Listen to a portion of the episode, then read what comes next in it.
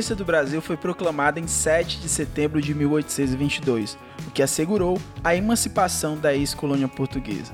Dom Pedro foi aclamado primeiro imperador do Brasil com o título de Dom Pedro I, sendo coroado no dia 1 de dezembro do mesmo ano. Entenda agora todo o processo e causas que levaram à independência do Brasil. Eu sou o professor Daniel René e esse é o podcast História nos Histórias. E o nosso tema de hoje é Independência do Brasil.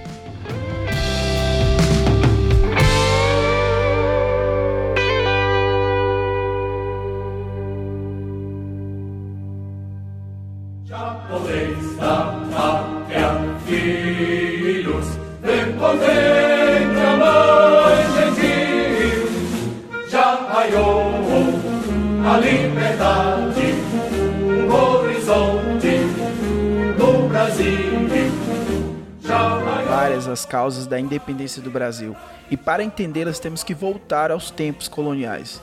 Durante o período colonial, as capitanias estavam subordinadas à autoridade central do vice-rei, que governava em nome do rei de Portugal.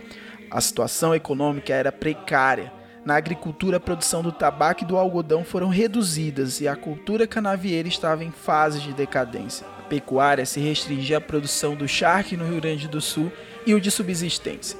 A mineração apresentava baixo rendimento, pois as jazidas já estavam esgotadas. A indústria não se desenvolvia por conta das proibições da metrópole.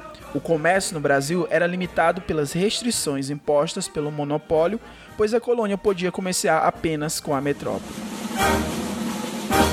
No início do século XIX, grande parte da Europa estava dominada pelas tropas do imperador francês Napoleão Bonaparte.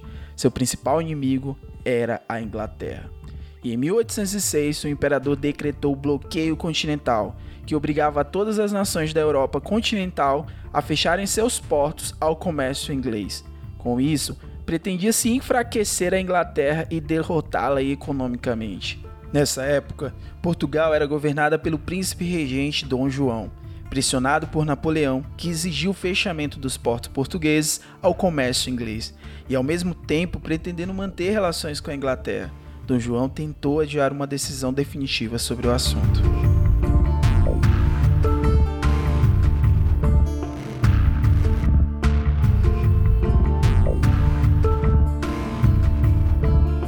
A Inglaterra era fornecedora dos produtos manufaturados consumidos em Portugal e também compradores de mercadorias portuguesas e brasileiras. Para resolver a situação, o embaixador inglês em Lisboa convenceu Dom João a transferir-se com a corte para o Brasil. Desse modo, os ingleses garantiam o acesso ao mercado consumidor brasileiro e a família real portuguesa evitava a deposição da dinastia de Bragança pelas forças napoleônicas. No dia 29 de novembro de 1807, a família real, fidalgos e funcionários partiram para o Brasil, escoltados por quatro navios britânicos. No dia seguinte, as tropas francesas invadiram Lisboa.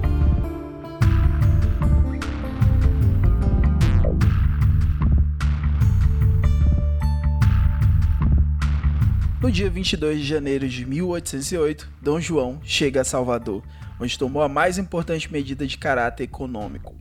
Em 28 de janeiro, expediu a Carta Régia de abertura dos portos do Brasil às nações amigas de Portugal. Rapidamente, os produtos ingleses começaram a chegar e um grande número de firmas inglesas se instalaram no Brasil. Em sua estadia na capital baiana, Dom João também fundou a Escola de Cirurgia da Bahia, na época equivalente à atual Faculdade de Medicina. Após três meses em Salvador, rumou para o Rio de Janeiro, onde desembarcou em março do mesmo ano. Em 1810, Dom João assinou o Tratado de Comércio e Navegação. Entre outros atos, este estabelecia a taxa de 15% sobre a importação de produtos ingleses, enquanto Portugal pagava 16% e as outras nações 24%.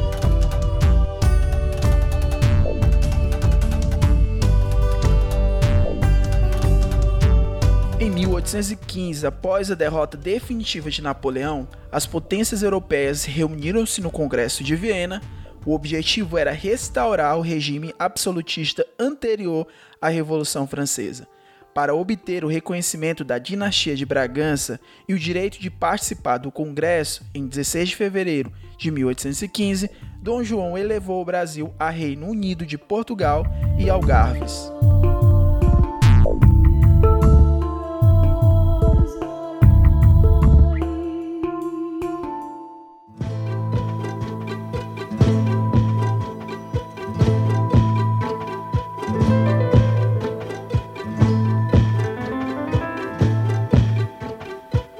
Assim, o Brasil deixava de ser colônia, tinha o mesmo status político de Portugal e poderia participar enviando deputados às cortes de Lisboa. Era um passo importante para a emancipação política. No entanto, nem todos estavam satisfeitos com o governo de Dom João VI no Brasil. Várias províncias brasileiras sentiam-se abandonadas e viam que as melhores coisas, os melhores benefícios iam para a capital. Desta maneira, em Recife, no estado de Pernambuco, estala uma revolta que pretendia fundar um outro país chamado Confederação do Equador. A resposta de Dom João VI foi imediata e o movimento foi reprimido.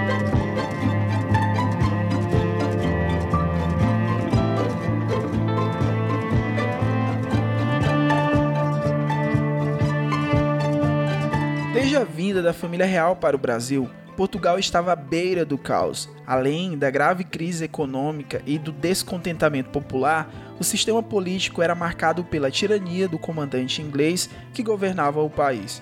Tudo isso levou os portugueses a aderir a um movimento revolucionário que teve início na cidade do Porto em 24 de agosto de 1820. A Revolução Liberal do Porto pretendia derrubar a administração inglesa, recolonizar o Brasil promover a volta de Dom João VI para Portugal e elaborar uma nova Constituição.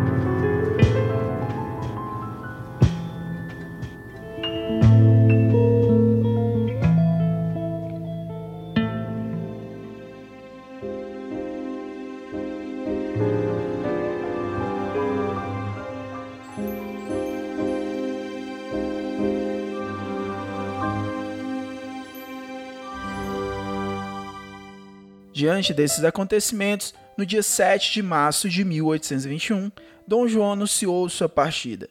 No entanto, deixa no Brasil seu filho mais velho e herdeiro do trono, e através de um decreto atribui a Dom Pedro a regência do Brasil. No dia 26 de abril de 1821, Dom João parte para Portugal com a rainha Dona Carlota Joaquina e o príncipe Dom Miguel. O novo regente do Brasil, Dom Pedro, tinha apenas 23 anos. Várias medidas das cortes de Lisboa buscam diminuir o poder do príncipe regente e, desse modo, por fim à autonomia do Brasil. A insistência das cortes para que Dom Pedro voltasse a Portugal despertou atitude de resistência no Brasil. No dia 9 de janeiro de 1822, foi entregue ao príncipe regente uma petição com 8 mil assinaturas solicitando que não abandonasse o Brasil. Cedendo às pressões, Dom Pedro respondeu: como é para o bem de todos e felicidade geral da nação, estou pronto. Diga ao povo que fico. O dia do fico era mais um passo para a independência do Brasil. Em algumas províncias brasileiras, os partidários dos portugueses não prestigiavam o governo de Dom Pedro. O general Áviles, comandante do Rio de Janeiro e fiel às cortes, tentou obrigar o embarque do regente, mas foi frustrado pela mobilização dos brasileiros que ocupavam o campo de Santana.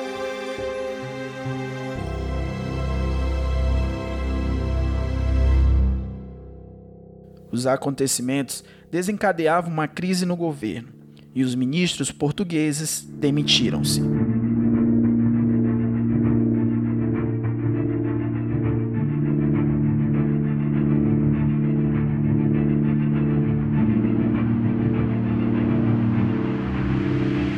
O príncipe formou um novo ministério sob a liderança de José Bonifácio, até então vice-presidente da Junta Governativa de São Paulo. A princesa Dona Leopoldina seria regente durante a ausência do marido. No mês de maio, o governo brasileiro estabeleceu que qualquer determinação vinda de Portugal só poderia ser acatada após a aprovação de Dom Pedro. Na Bahia, desencadeava-se a luta entre tropas portuguesas e brasileiras. Em desespero, as cortes tomaram medidas radicais.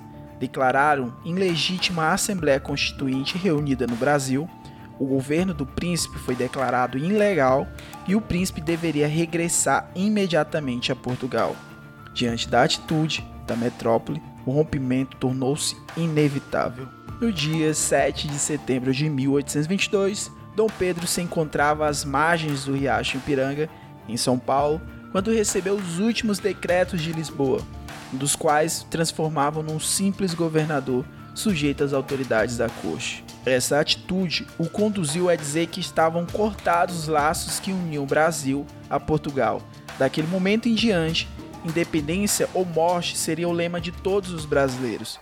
No dia 12 de outubro do mesmo ano, Dom Pedro foi aclamado como o primeiro imperador do Brasil, com o título de Dom Pedro I, sendo coroado em 1 de dezembro de 1822.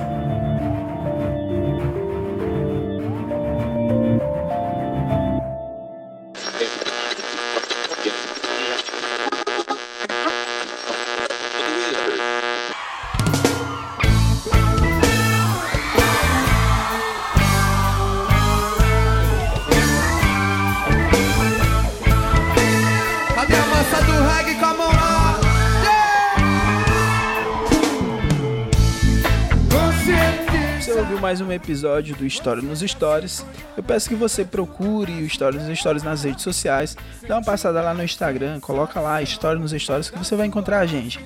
Além de podcast, além de podcast com todos esses assuntos, temos também aulas no IGTV do nosso Instagram. Todas as aulas acontecem nos dias de terça-feira e o podcast é lançado todas as quintas, tá? Mais uma vez eu quero agradecer, compartilhe essa ideia, muito obrigado e até mais.